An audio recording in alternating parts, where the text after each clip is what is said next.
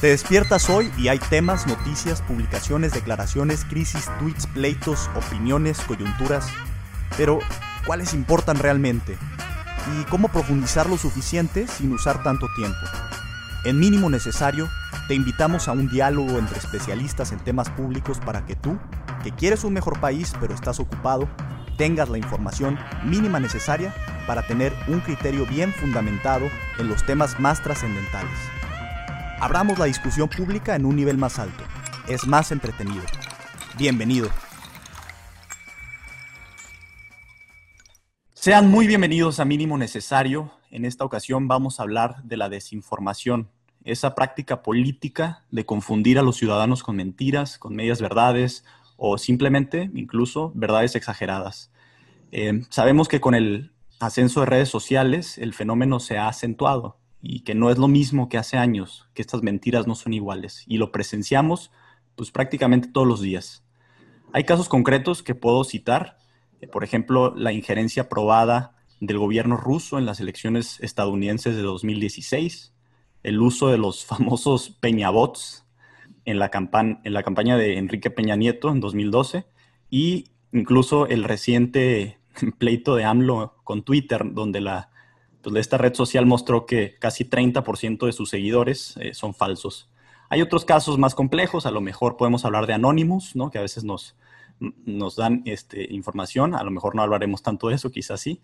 Pero bueno, las preguntas son estas. ¿Cómo sucede la desinformación y quiénes están detrás?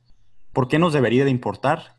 ¿Y qué podemos hacer nosotros como ciudadanos al respecto? En este programa tengo el gusto de que eh, me acompañen Julián León Manjarres. ¿Qué tal, Julián? ¿Cómo estás? Muy bien aquí, preparados para un tema muy interesante. Así es, la, lucha contra la desinformación. Y bueno, Julián, este, tienes alguna experiencia en temas de comunicación, entonces vamos a entrarle por ese lado. Y obviamente también nos acompaña con mucho gusto un amigo que, que no nos había acompañado antes, que es Juan Carlos Salamanca Vázquez. ¿Qué tal, Juan Carlos? ¿Cómo estás?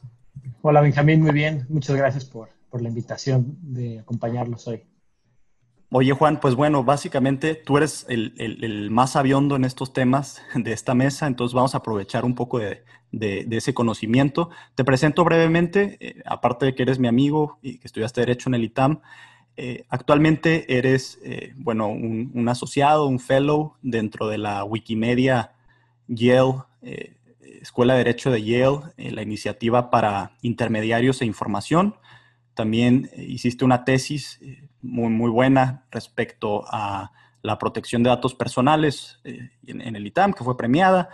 También estás actualmente enfocado en, estudiar las nuevas tecnologías de la información, cómo estas impactan en la gobernanza, en la privacidad, en la regulación de los países, en las democracias. Todo esto es un tema que te apasiona, entiendo. Eh, pues, Ido, déjame empezar contigo eh, preguntándote ahorita que estás haciendo tu maestría en Yale y que, y que bueno, eh, estás participando en temas abiertamente de, información. ¿Por qué? A ver, una primera pregunta, ¿qué es ya en sí, así directamente la desinformación y por qué nos debería de importar? Mira, para empezar a familiarizar a los eh, radio escuchas, podcast escuchas, eh, con este problema, estamos hablando del problema, el famoso problema de las fake news. Eh, este problema que ahora, del que todo el mundo habla y escuchamos que todo el mundo pues, recibe información y ya no sabe si creerle o no creerle. escuchamos que Trump y AMLO dicen, no, los que me acusan es cierto, es fake. vemos que se comparten en redes sociales información del coronavirus. Luego salen y dicen, que resulta que esa información es falsa y ese es el problema de la desinformación. Eh, vemos, lo vemos por muchos lados, por muchos extremos. Básicamente la desinformación a lo que se refiere es a estas campañas que actores que tienen intenciones que ocultan, eh, difunden eh, por diferentes medios de comunicación y recientemente particularmente por las redes sociales. ahora, el término de fake news no me gusta mucho, precisamente porque ya han habido muchos actores políticos como Trump, eh, que lo utilizan para denostar a la prensa que los critica. Eh, por eso vamos a usar mejor el término de desinformación, que es, es, el que se utiliza un poco más en la academia, en la investigación, para referir a este problema. Y vamos a hablar de desinformación cuando nos referimos a las campañas en las que hay una intención detrás de transmitir esta información. Es decir, cuando hay actores que tienen eh, y, y, ocultan la intención de confundir a la población. Abiertamente. Abiertamente, sí, exactamente. Y es un poco diferente, pero está muy relacionado con el problema que, que más bien se conoce como misinformation en inglés, llamémoslo malinformación, que malinformación es cuando yo sin saberlo comparto en redes sociales información que está mal. Entonces, por ejemplo, eh, lo que hacen eh, pues todos los familiares que tenemos en las cadenas de WhatsApp que nos comparten chismes que no son ciertos y remedios caseros para, para, la, eh, para el coronavirus, eso es lo que se conoce más bien como malinformación. Ojo, muchas veces ellos están replicando contenidos que se crearon como parte de las campañas de desinformación. Por eso decimos que están muy relacionados. Pero es importante distinguirlos porque cuando intentemos solucionar estos dos problemas, pues el, el problema de malinformación eh, es un poco más un problema de decirle a la gente, oye, aguas con lo que estás compartiendo, oye, fíjate bien de dónde viene la información, fíjate, lee, la fuente de donde sacaste esto, eh, no creas todo lo que te dicen. El problema de desinformación, por otro lado, y, igual te digo, están muy conectados, pero el problema de desinformación es vamos a identificar a estos actores que están usando eh, redes sociales y eh, otros medios de comunicación para maliciosamente propagar información que está confundiendo a la población. Ok, entonces voy a reiterarlo. Dos fenómenos. Uno es el de desinformación, lo que dices, ¿no? Activamente actores que pueden ser de distintos tipos. Vamos a entrar a lo mejor a desglosar quiénes son estas personas, por qué lo hacen, etcétera, un poco más adelante. Y la malinformación, que es donde estamos metidos todos los mortales, digamos, ¿no? Mi mamá, mi tía que me manda este, la solución al coronavirus, que son dos jugos de toronja en la mañana en ayunas y todo esto, ¿no? Y, todo lo demás. Eh, ¿por, qué, ¿Por qué, Juan? ¿Por qué nos debe importar este tema? O sea, ¿qué, qué, qué lo hace relevante realmente? Mira, es un tema que, que está complicando a todo el mundo solucionar los problemas más importantes a los que nos estamos enfrentando. Te pongo un ejemplo, el problema de la vacunación. Resulta que las vacunas es un gran problema, pues, el problema de que tenemos varias enfermedades que se solucionó hace varios años cuando se crearon vacunas para curar, para evitar que nos contagiemos ¿no? de esas enfermedades. Resulta que debido a campañas de desinformación y malinformación, ahora la gente ya no está queriendo ponerse las vacunas. Entonces ahora nos enfrentamos al coronavirus y qué va a pasar cuando salga la vacuna contra el coronavirus, que va a haber gente que no se la va a querer poner. Entonces complica resolver ese problema. Otro problema, el calentamiento global.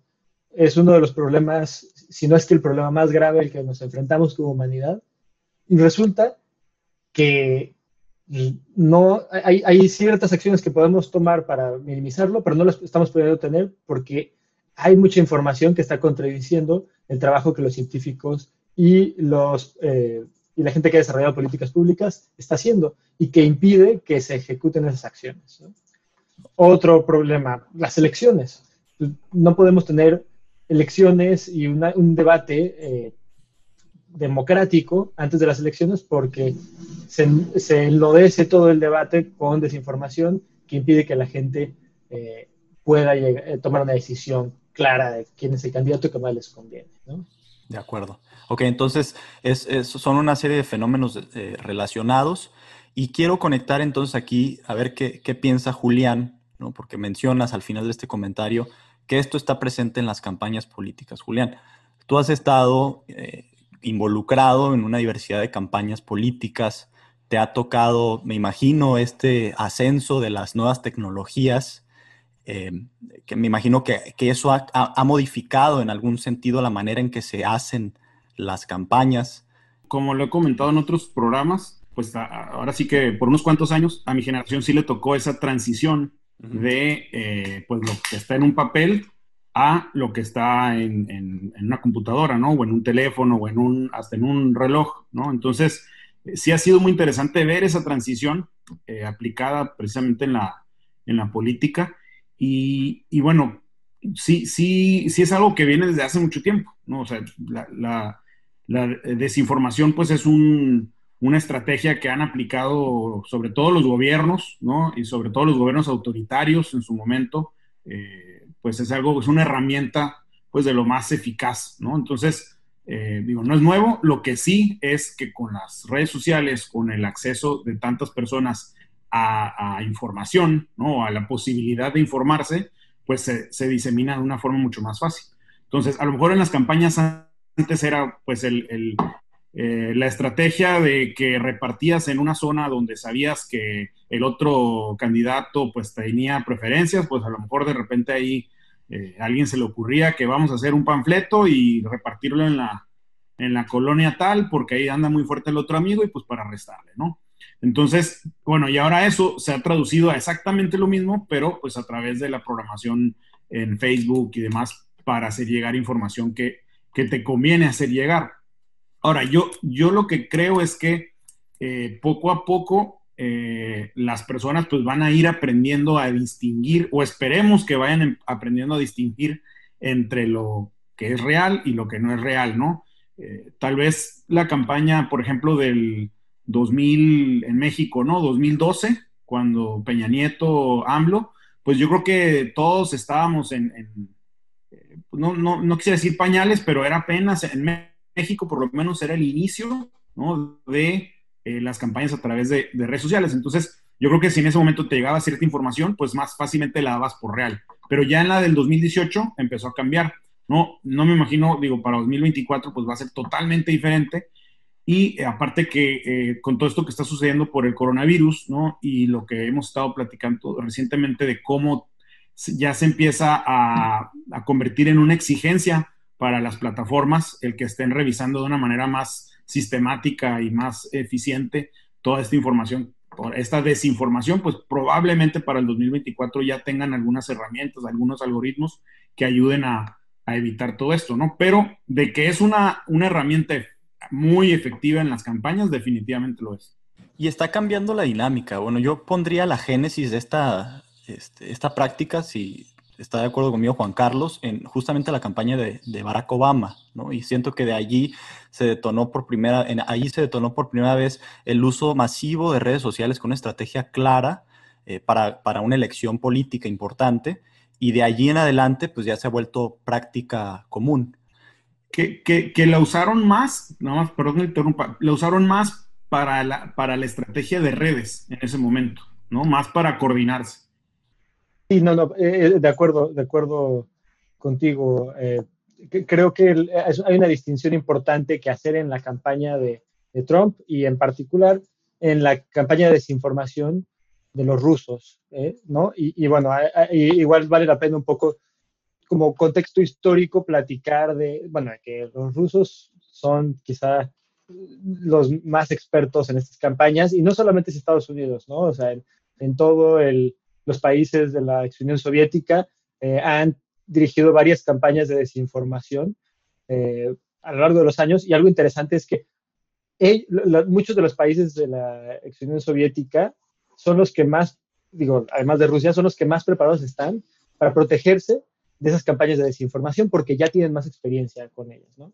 Pero mira, un, ejemplo interesante de, durante la Guerra Fría es el caso de de cuando la KGB eh, creó la historia y plantó la historia de que Estados Unidos había eh, eh, creado el virus del VIH para atacar a las poblaciones negras y homosexuales, ¿no? Y, la forma en la que hicieron esto es que lo, lo plantaron en un periódico en India y luego dos años más tarde retomaron eso que habían escrito en algún periódico en India alguna vez y lo citaron y de ahí empezaron a, lo, citaron con unos eh, investigadores alemanes y entonces años más tarde la historia se empezó a, crecer como bola de nieve hasta que acabó por llegar a las pantallas de, un noticiero en Estados Unidos eh, un par de años después.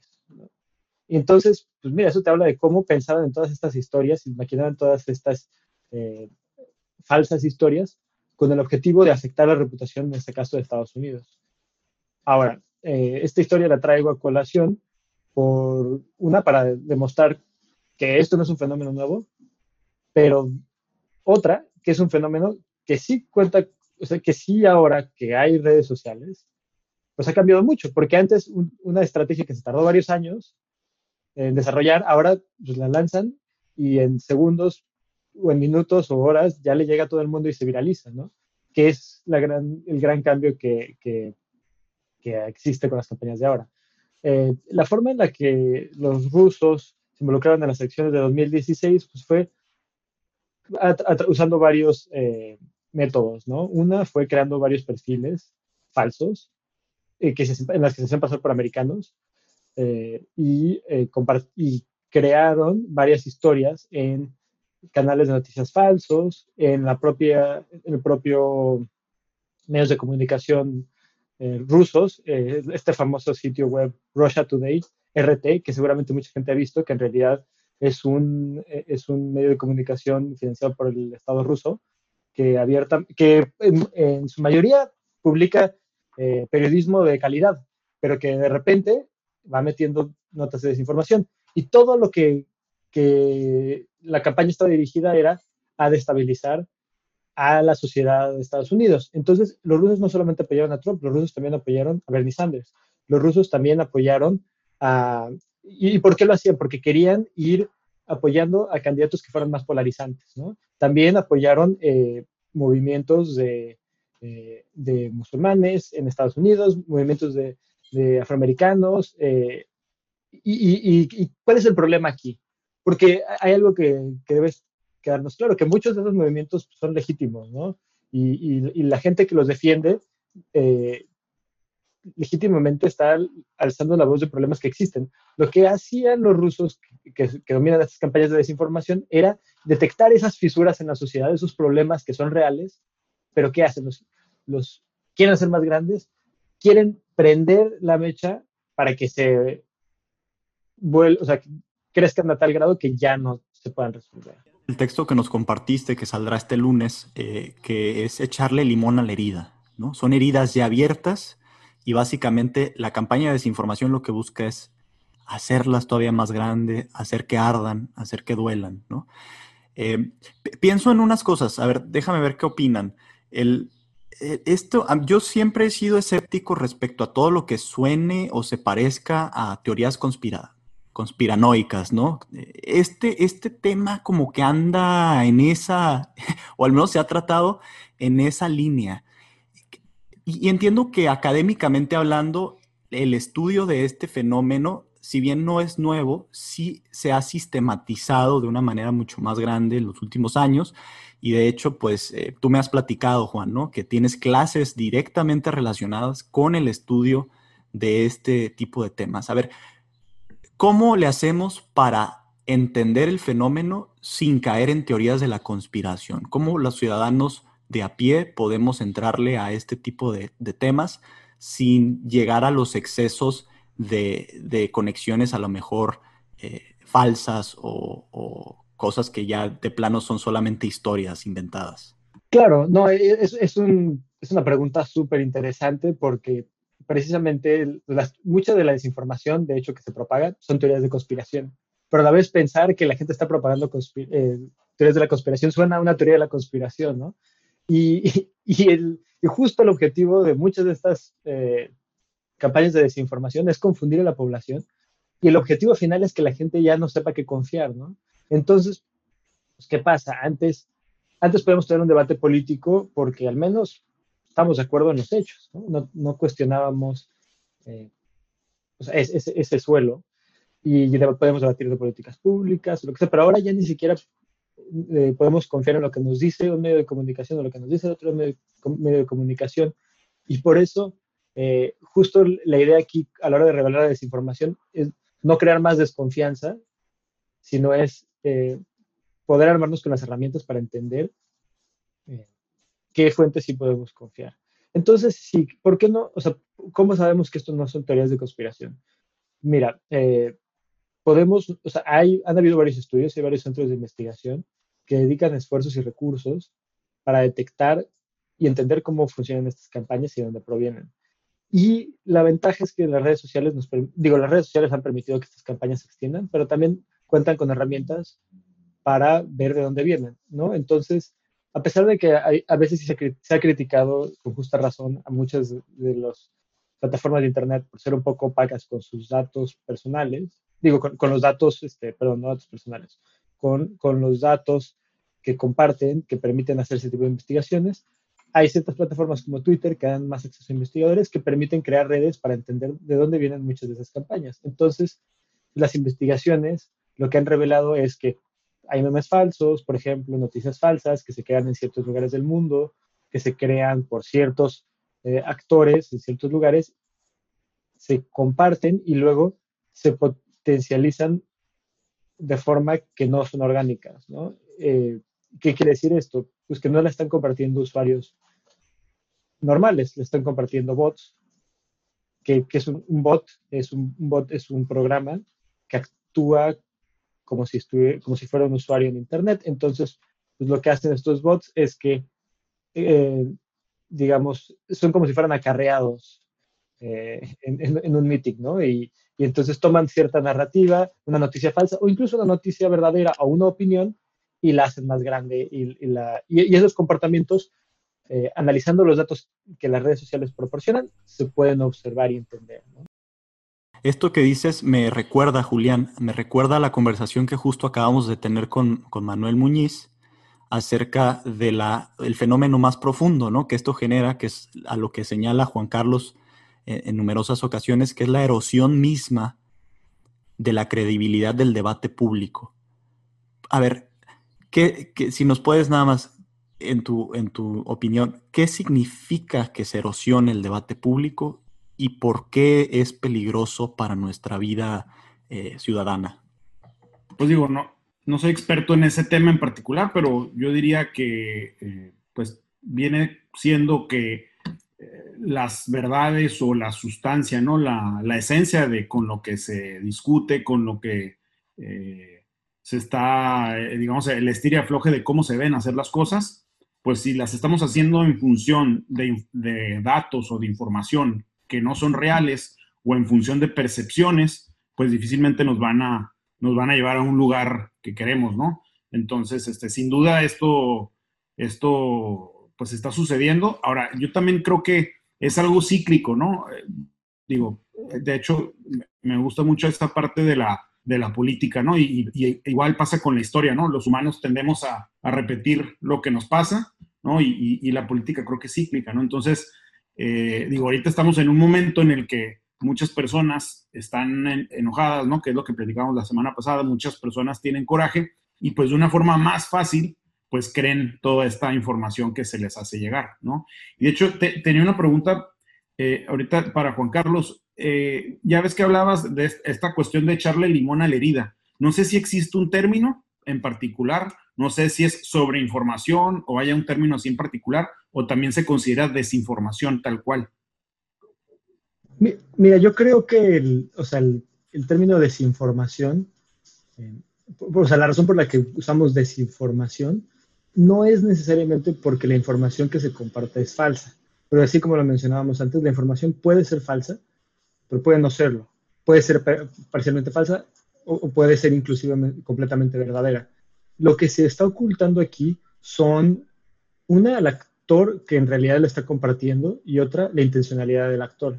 Entonces, por eso es que sea desinformación. Entonces, por eso puede ser que, que a lo mejor eh, estamos, no sé, una campaña de desinformación utiliza eh, un discurso de, de, algún actor político, pero lo que pasa es que se, se, se le retuitea con una serie de bots que la hacen tan grande o, o simulan ciertas reacciones a esa campaña que, que, te, que tú como observador, como un ciudadano, pues de repente te das cuenta, ah, pues mira, eso, ve la reacción que, que, que ocasiona ese, ese, e, esa, ese, esa, información, ¿no? Sí, la, la intención y, el, y, en realidad que también se, se oculta al actor, ¿no?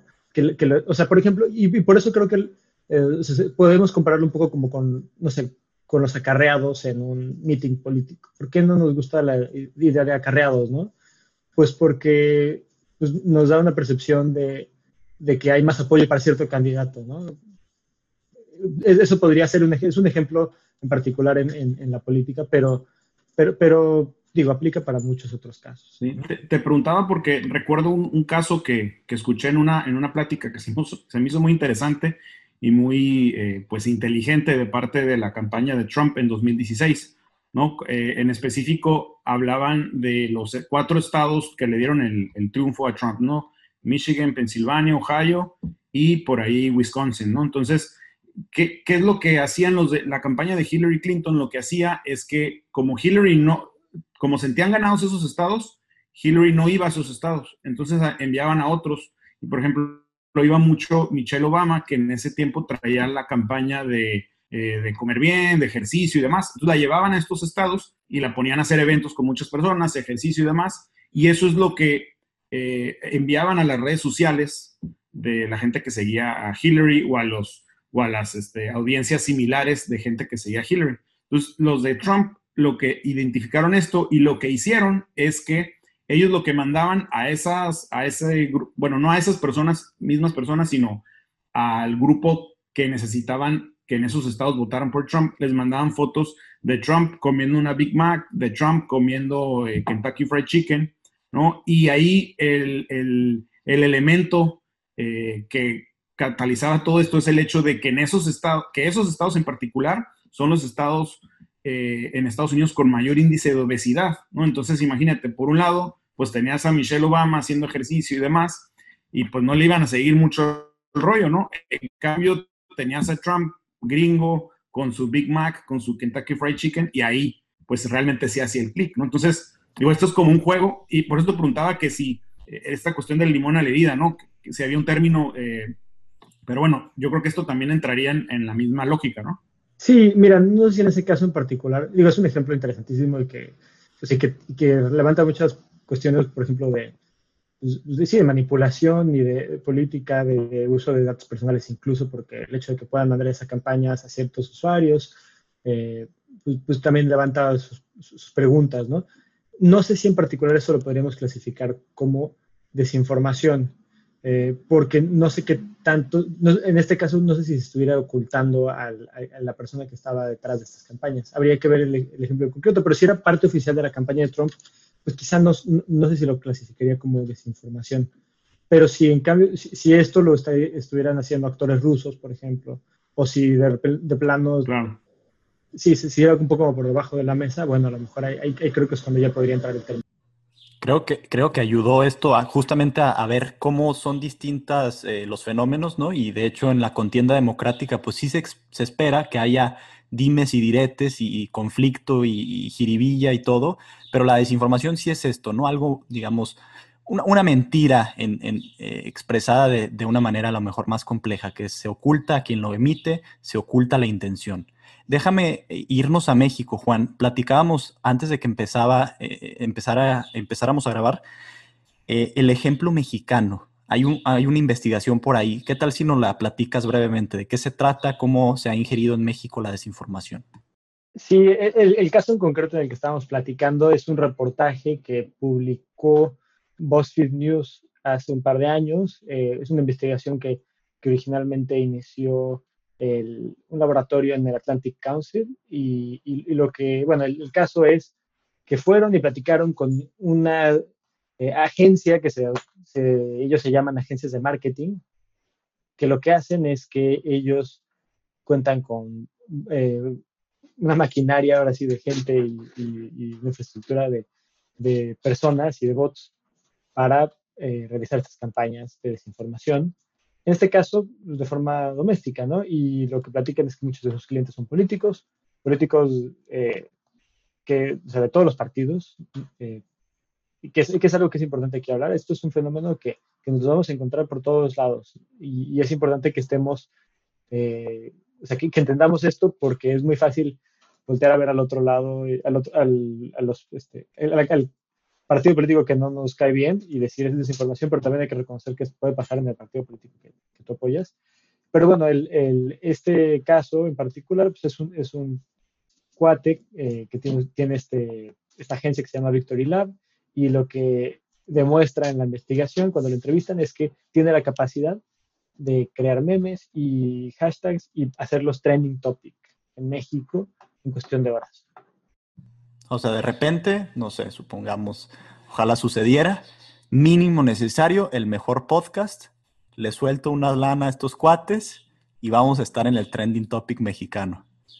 Exactamente, y, tienen, tienen la capacidad de hacer esto porque cuentan con, con muchas eh, cuentas falsas de Twitter eh, y cuentan con bots que, que, automáticamente retuitean, retuitean un hashtag, eh, este, y que y posicionan, engañan al algoritmo de Twitter haciéndolo pensar que en realidad hay mucha gente que orgánicamente está interesada en ese tema y se acaba posicionando en, la, en el discurso público. ¿Y qué pasa? Pues que eventualmente la gente empieza a pensar, oye, mira, este, la gente está hablando de este tema, y como la gente está hablando de este tema, habrá algún medio de comunicación que incluso lo retome, ¿no? Y, entonces ahí es cuando la campaña de desinformación pues ya se vuelve exitosa, porque ya, ya posicionan ciertos temas o ciertas noticias falsas.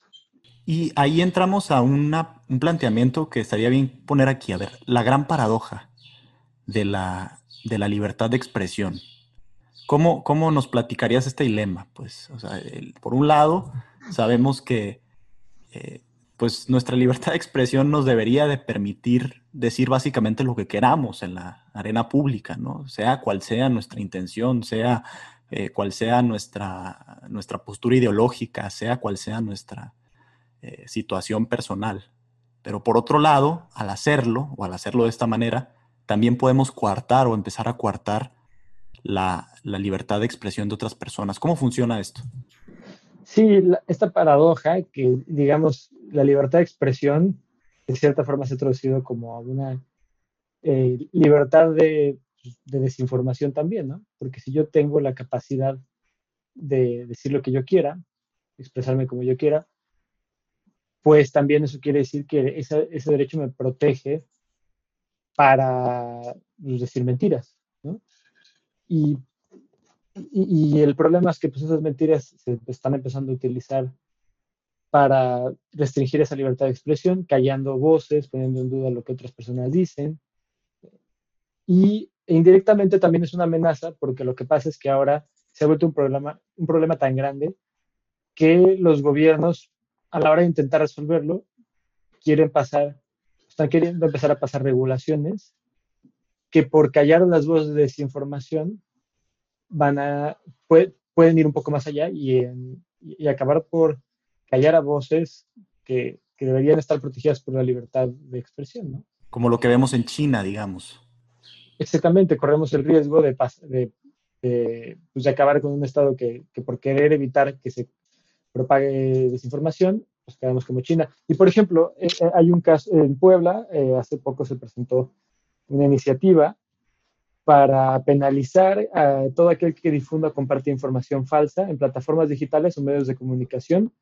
Y esto en el contexto de la pandemia. O sea, están tomando como excusa la pandemia de COVID y la situación de emergencia y dicen, bueno, esto vamos a, esta actividad la vamos a penalizar. Pero mira qué interesante, están incluyendo en el artículo que quieren reformar en el Código Penal que, que también, o sea, información que provoque descrédito, desinformación que provoque descrédito o contradicción con las acciones o políticas implementadas por el Estado.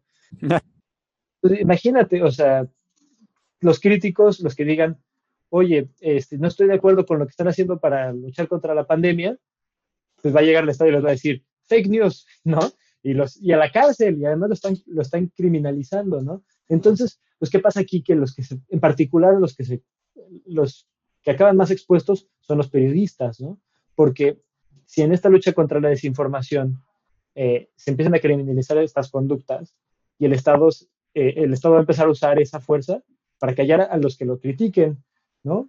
Además de que hay que reconocer, los periodistas también cometen errores, ¿no? Y, está bien, es un riesgo que, que, podemos correr, que tenemos que correr porque queremos tener periodismo y no queremos eh, empujarlos a que tengan tanto miedo de que ya acaben por no decir nada. Eh, pero si se criminaliza este tipo de conductas, bueno, estamos...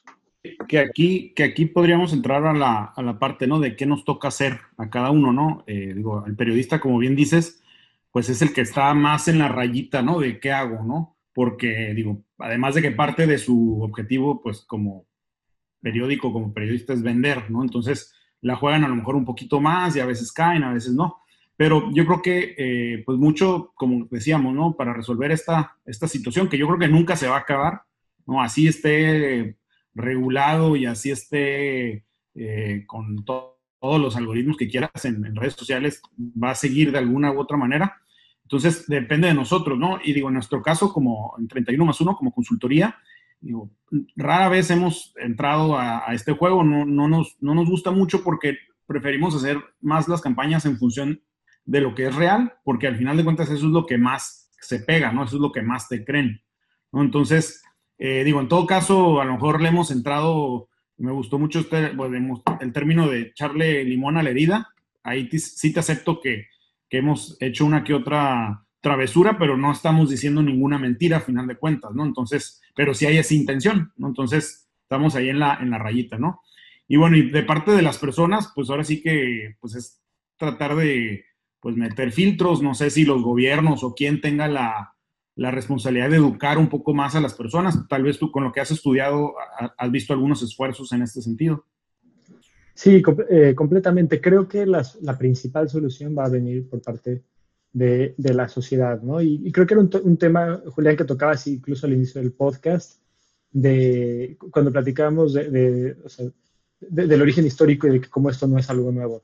Y, eh, creo que una pregunta, y, como en la campaña del 2012 todavía esto era, algo muy nuevo para muchas personas y no sabíamos identificar esto y cada vez como que nos empezamos a volver un poco mejores en identificar eh, noticias falsas, ¿no? Pero aún así creo que nos falta muchísimo. Y, creo que también hay que reconocer que hay un tema generacional aquí. No sé si les ha pasado, pero por lo general sí parece que la gente que no, o sea, que, que es más nueva o que no está tan familiarizada con WhatsApp y redes sociales, y estoy hablando ahora sí que los tíos de los chats, ¿no? O sea, parece ser que son los que más comparten desinformación, ¿no? Y, y, creo que eh, algo que alguna vez platicaba un profesor en, en, en, una clase, que decía, ¿por qué antes nosotros íbamos al puesto de periódicos y éramos muy buenos en identificar al periódico que, que, platicaba de las teorías de aliens y las teorías de, y Jaime Maussan, y, ¿no? y, este, sabíamos que eso eh, era morbo y lo que fuera, pero eso no era real y era diferente a, lo que salía en, periódicos más serios, ¿no? Y ojo, no estoy diciendo que sean infalibles los, los medios de comunicación tradicionales, ¿no? Pero al menos sabíamos que, bueno, estos pues, tienen cierto proceso en el que eh, verifican fuentes y se podrán equivocar y tendrán ciertas, ciertas tendencias, pero bueno, sabíamos distinguir que eso eran noticias y lo que salía en el otro periódico que salía al lado, el, este, eh, era, no, no, lo íbamos a creer con los mismos ojos. Pero ahora parece que nos comparten cada cosa que, que, que, dices, oye, ¿cómo puedes pensar que esto es verdadero, no? Y, abres la nota y ves la página en la que está y ves que este, no tiene ni siquiera autor y es una página de, de, puros chismes, pero, pero, mucha gente que, y gente inteligente, ¿no? O sea, dices, ¿cómo puede ser que estén compartiendo esto? O que te comparten el puro texto en WhatsApp y te comparten una imagen sin, sin ningún contexto, sin ninguna información de nada. Y, creo que lo que pasa es que este, e, e, esta, em, esta, esta skill, este, esta habilidad. Habilidad, perdón, estar en Estados Unidos es mi... Mexicano aquí, Juan Carlos, ya. Qué pena, qué pena, porque no yo... Eh, esa habilidad que, mucha gente desarrolló con medios de, comunicación tradicionales, no la hemos desarrollado para los nuevos medios de comunicación. Entonces, tenemos que reeducarnos como sociedad para aprender a distinguir lo verdadero de lo falso en Internet. Y creo que ahí es donde también puede entrar en parte las redes sociales para brindarnos con más herramientas para que nosotros podamos identificar los medios que, tienen eh, cierto eh, prestigio, ciertos procedimientos para, para vetar información, para corroborar fuentes y distinguirlos de los que no. Eh, y eso nos lleva a otra pregunta también que creo que es importante, que es cuál es el rol de, las redes sociales, ¿no? que es el otro gran actor. Bueno, las redes sociales y en general las plataformas en Internet, ¿no? que es el, otro gran actor, el otro nuevo actor que está jugando una parte muy importante en este nuevo juego de la desinformación. ¿no? Eh, y creo que esa no es una pregunta fácil, porque es muy fácil decir, tienen que ser responsables, tienen que hacer algo, pero no, esa no es una pregunta fácil, porque no solamente es el que hagan algo, y no solamente es el regúlenlos, la pregunta es, ¿qué tienen que hacer? ¿Y cómo lo tienen que hacer? Porque ellos han adquirido muchísimo poder, muchísimo poder en la libertad de expresión de la sociedad. Entonces, lo que ellos hagan o no hagan nos va a afectar el debate público. Y ya, este, y, en realidad, ¿qué tanto queremos que ellos decidan qué se puede publicar y qué no? Digo, ya lo hacen. Queremos que, censuren más, que no censuren, que censuren menos. Eh, pero es, un debate complejísimo. Fíjate que eso que planteas justamente era lo que quería llegar, porque de fondo a mí lo que me parece es que hay un dilema moral detrás de todo esto. Es, es decir, una especie eh, de piso tambaleante, resquebradizo, que no nos permite decir con total claridad eh, qué se vale y qué no se vale. Voy a poner un ejemplo. Yo como maestro eh, de preparatoria tengo alumnos de una materia que se llama Tecnologías de la Información en una sociedad global, ¿no? Es este el tema. Y les ponía una lámina en una de las clases donde les, decía, les ponía un, problema moral, ¿no? Digamos, existe un bot que está propagando información a través de redes sociales para apoyar algunas o algunas de las siguientes causas, ¿no? Y les ponía distintas banderas que representan distintas causas. Pues primero una muy evidente, ¿no? Que todo el mundo iba a decir que estaba mal que el bot propagara la información. La bandera nazi. No, pues sí, ya todo el mundo, no, pues es que no, no debe de ser. Ok, órale. Después puse la bandera de la ONU. ¿Qué pasaría si el bot empieza a esparcir información, a lo mejor verdad, pero de la ONU y pum, pum, pum, la ONU es el mejor de los organismos para resolver los temas de conflictos globales, ¿no? ¿Se vale? Pues a lo mejor sí, ¿no? Y ahí dicen, ah, no, pues eso sí. Y luego puse una polémica, ¿no? La bandera LGBT. ¿Qué onda? A ver, pum, empezar a bombardear redes de que eso, esa visión en sí, este, es la correcta, ¿no? Habrá muchas personas que dirán, sí, esa es una, lucha válida, con, un buen sustento, etc. Otra otra gente que dirá, no, pues no, no comparto estos mismos principios, ¿se vale o no se vale? Entonces, pongo esto nada más para eh, poner sobre, sobre tela ese dilema moral que está presente. No sabemos de fondo en qué situaciones sí es válido tener un bot, ¿no? Y, que genere información, a lo mejor afina nuestras propias eh, convicciones morales, ahí sí nos conviene, pero no queremos que exista para lo que nos molesta, para lo que nos incomoda, para lo que nos eh, hace eh, mal. ¿Qué, piensan de esto? Creo que el problema de los bots es un problema muy interesante y quizá un problema muy mal entendido, yo creo, porque los el problema no son los bots, el problema es la gente detrás de los bots. Pero mucha gente eh, empieza a abogar por prohibir los bots eh, porque se han usado para hacer muchas cosas muy malas. Pero es un poco como decir que se deberían prohibir las computadoras porque las computadoras se han usado para, este, para hacer virus o para propagar este, campañas como las que estamos, como muchas de las que hemos platicado en este programa. Eh, o sea, un bot en realidad lo único que está haciendo es que está haciendo lo que el que lo programa eh, le dice que haga, ¿no? Entonces un bot, puede, o sea, un bot es el, el, bot de la Organización Mundial de la Salud que en WhatsApp te provee información cuando tienes duda del coronavirus. Un bot es el cuando tú eh, quieres buscar información de tu vuelo eh, y entonces vas con una aerolínea y en su página de Facebook le escribes la pregunta de tu vuelo y te contestan automáticamente. ¿no? Un bot legítimamente puede ser utilizado para obtener información de Twitter. ¿no? Entonces, en realidad, yo creo que el, o sea, los, lo, que el problema en las, de las campañas que hemos estado platicando, a mi parecer, es el hecho de, cuando, de que se utilizan bots para engañar a la sociedad y hacer creer que en realidad eh, hay apoyo, ¿no? Por ejemplo, o no hay apoyo por un cierto tema, eh, para posicionar algo que, que, que, en realidad se vuelve un engaño a la sociedad, ¿no? Porque cuando la sociedad piensa que, que de repente, oye, no manches, todo el mundo está apoyando a este candidato y a esta causa, y eso cambia su perspectiva de la causa.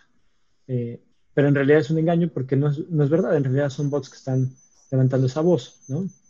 Es muy diferente cuando de repente vemos eh, que, que, en realidad sí hay cierta causa que es legítima y hay gente que legítimamente está, está levantando. Eh, ok, va. Entonces cerremos, cerremos esta conversación, Juan. Estoy de acuerdo con lo último que comentas.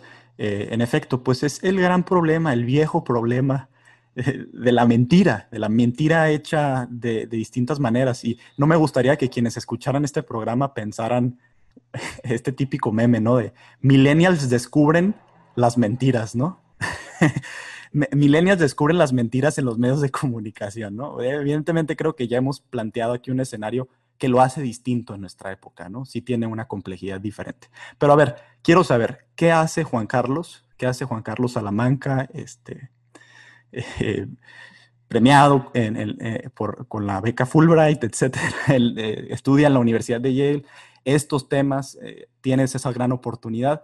¿Qué hace él para no esparcir malinformación y para combatir la desinformación? ¿Y qué podemos hacer nosotros? ¿Qué podemos aprenderle? Mira, es, un, es una, no es una labor fácil, pero el primer paso ya lo, ya lo hicimos, que es estar conscientes de que hay gente que está propagando desinformación. Entonces ya al menos ahí eh, estamos todos, o sea, todos los que escucharon este podcast ya saben que estas campañas existen. Es el primer paso. Ahora, el segundo es entender que muchas de estas campañas, eh, para viralizarse, pues eh, justo quieren afectar la forma en la que nos sentimos, quieren indignarnos, quieren escandalizarnos. Entonces, primer cuando nosotros vemos información que nos indigne nos escandalice, que nos haga sentir sentimientos fuertes, lo primero que hay que hacer es detenernos y no compartir esa información en ese momento. Vamos a detenernos, vamos a dejar que esa emoción que sentimos porque cierto político de repente está usando zapatos eh, carísimos o porque cierto, eh, cierta persona dijo o no dijo algo, vamos a dejar el teléfono un minuto y luego vamos a regresar y luego vamos a ver esa información otra vez y vamos a decir, ¿esto tiene sentido o no tiene sentido? Vamos a buscar esa información en Google.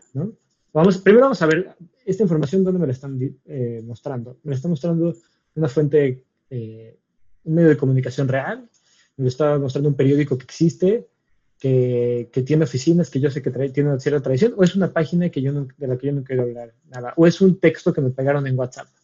Si es un texto que me pegaron en WhatsApp o en una página que yo no conozco, vamos a copiar eso y vamos a buscarlo en Google o en cualquier buscador que utilicemos y vamos a ver si hay más medios de comunicación reportando esto.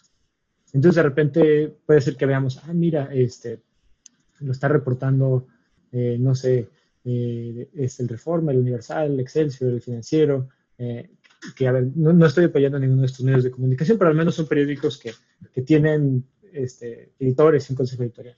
Ah, lo están reportando, lo están diciendo, ok, entonces puede ser que esto sí sea más bien falso, ¿no?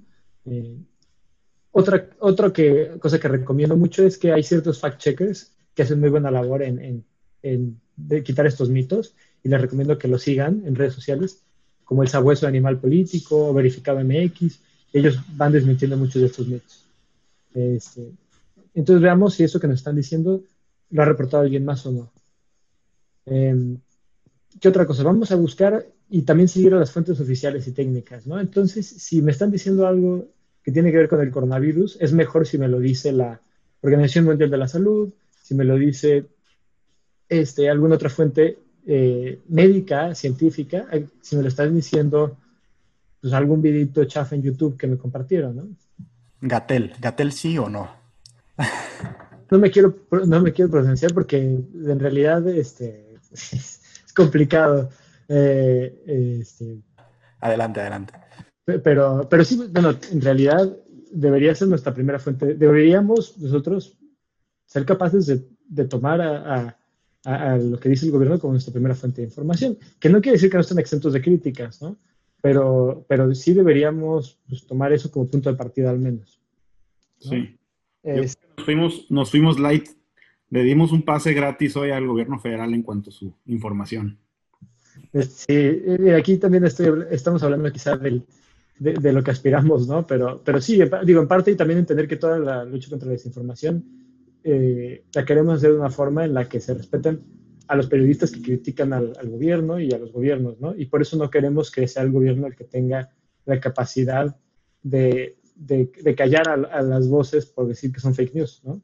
Porque justo estarían callando a, los críticos. Claro. Eh, y, bueno, hay un, un, un, último punto que en general me, este, creo yo que es difícil porque es muy fácil nosotros compartir un texto, ¿no? Es muy fácil seleccionar en WhatsApp un texto y vamos a reenviarlo a nuestros 80 grupos. Como último consejo, a mí no me gusta hacer eso. A mí me gusta, yo prefiero siempre copiar el link de donde sale esa información y pegarlo y que la gente pueda ver que este, esto viene de una nota de financiero o de mínimo necesario o de, este, o de cualquier página. Pero por lo general esos textos en WhatsApp a mí no me gustan porque eh, o imágenes sueltas en WhatsApp no me gusta porque es difícil saber de dónde vienen, ¿no? Y porque cualquiera los puede modificar y, cualquiera puede cualquiera puede escribir cualquier cosa y decir quién que es cualquier persona, ¿no? Entonces, por lo general a mí me parece que, que es mejor compartir las notas de, páginas oficiales. Y pues la última es reconocer que todos podemos caer en, en estas campañas y ser engañados. Seguramente ya lo hemos hecho en algún momento y no sentirnos mal de que nos pase, sino más bien estar alertas y si nos pasa, rectificar y decir, oye, esto que compartí estuvo mal, perdón, eh, pero es una batalla en la que, que, tenemos que estar abiertos a cometer errores y más bien a decirnos porque sea tonto y no sepa leer, este, leer, sino porque hay gente que me quiere engañar y vamos a, este, a buscar crear un nuevo medio, un nuevo entorno en el que podamos contar con información confiable y con un piso eh, eh, de hechos para poder tener una discusión política sana y, válida y que construya. Pues bueno, el, hecho de que no nos chamaqueen empieza con nosotros. Eh, si queremos estar bien informados para entrarle bien al debate público, pues nos toca hacernos responsables por la información que consumimos y la que propagamos. Y para eso, pues hay que talacharle, hay que investigar, hay que analizar, cuestionar, conocer varias posturas, etcétera. Pues sí, cuesta trabajo ser ciudadano o al menos buen ciudadano. Eh, Julián, ¿quieres cerrar con algo, algo, algo que tengas ahí en tu ronco pecho? Pues nada más felicitar a Juan Carlos, ¿no? Por, por el esfuerzo que está haciendo ya de prepararse, ¿no? Yo creo que este tema, qué bueno que está entrando este tema, es un tema pues bastante trascendente, ¿no? Y veo que, pues no, más bien no veo que haya especialistas en él, entonces creo que tiene una buena, una buena oportunidad, ¿no? Entonces, felicidades Juan Carlos y un gusto tenerte por aquí no hay ninguna de esas viejas rivalidades de Yale contra Harvard aquí en esta, en esta plática. No se, no se ha manifestado. Buen punto, no he visto quién ganó el último juego del año pasado. Fue, fue, fue Yale, fue Yale. Justo, iba a comentar. no tengo nada que decir. Y, lo malo es que a ver qué, qué, va a pasar con el próximo, porque probablemente, pues no sé, vamos a ver qué pasa, porque ya... avientan en videojuego y ya con eso se acaba. Va a ser en, exactamente online. y, esports. No, pues muchísimas gracias, Julián, este, y muchas gracias, Benjamín. Es, ha sido un, gusto participar con ustedes, con un gran proyecto que traen y, que creo que es súper necesario.